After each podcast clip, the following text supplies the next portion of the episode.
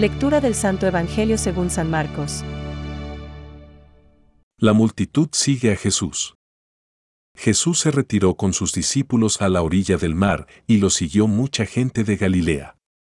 Al enterarse de lo que hacía, también fue a su encuentro una gran multitud de Judea, de Jerusalén, de Idumea, de la Transjordania y de la región de Tiro y Sidón. Entonces mandó a sus discípulos que le prepararan una barca, para que la muchedumbre no lo apretujara.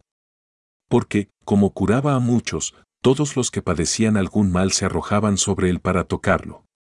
Y los espíritus impuros, apenas lo veían, se tiraban a sus pies, gritando, Tú eres el Hijo de Dios. Pero Jesús les ordenaba terminantemente que no lo pusieran de manifiesto. Es palabra de Dios.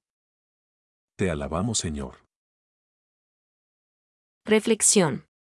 Le siguió una gran muchedumbre de Galilea.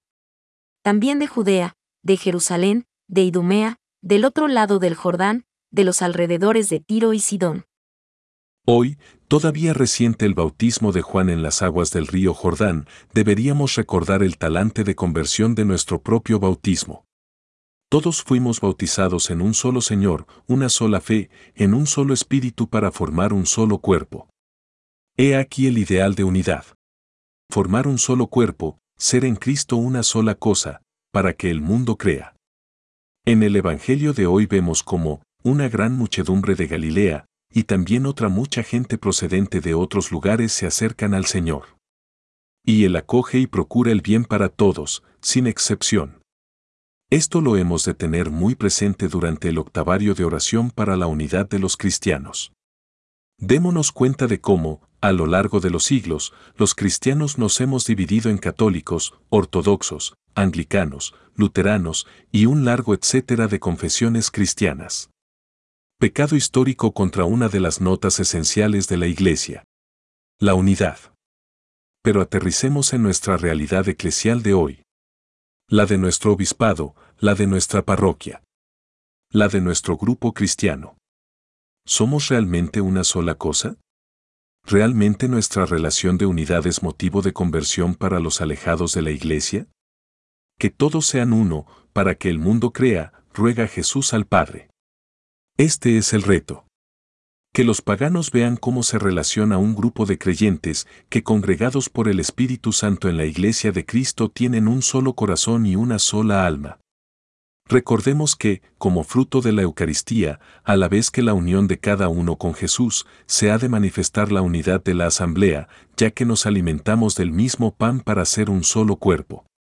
Por tanto, lo que los sacramentos significan y la gracia que contienen exigen de nosotros gestos de comunión hacia los otros. Nuestra conversión es a la unidad trinitaria, lo cual es un don que viene de lo alto, y nuestra tarea santificadora no puede obviar los gestos de comunión, de comprensión, de acogida y de perdón hacia los demás. Pensamientos para el Evangelio de hoy. Este es el camino por el que llegamos a la salvación.